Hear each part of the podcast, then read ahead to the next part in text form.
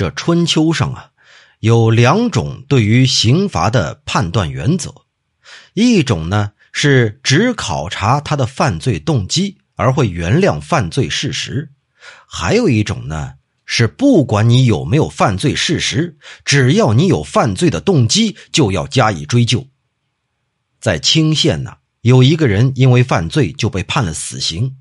当时的县令喜欢娈童。而这个罪犯呢，正好有一个儿子，十四五岁，长得非常的清秀漂亮。这个儿子为了救他的父亲，就趁这个县令前往省城的中途住宿的机会，假称他有冤案要诉讼，而现身于这个县令。事后啊，作为死刑犯的他老爹就因此被无罪释放。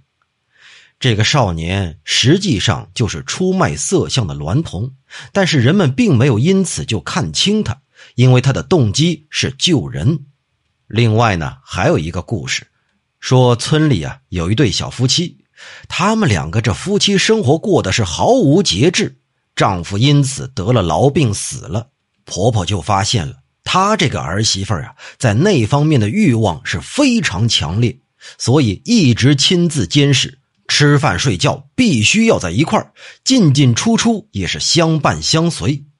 五六年几乎是寸步不离呀。这个儿媳妇儿后来是抑郁而死。按事实来说，这个少妇是一个劫妇，但是人们并不认为她是个劫妇，这就是因为追究其本心。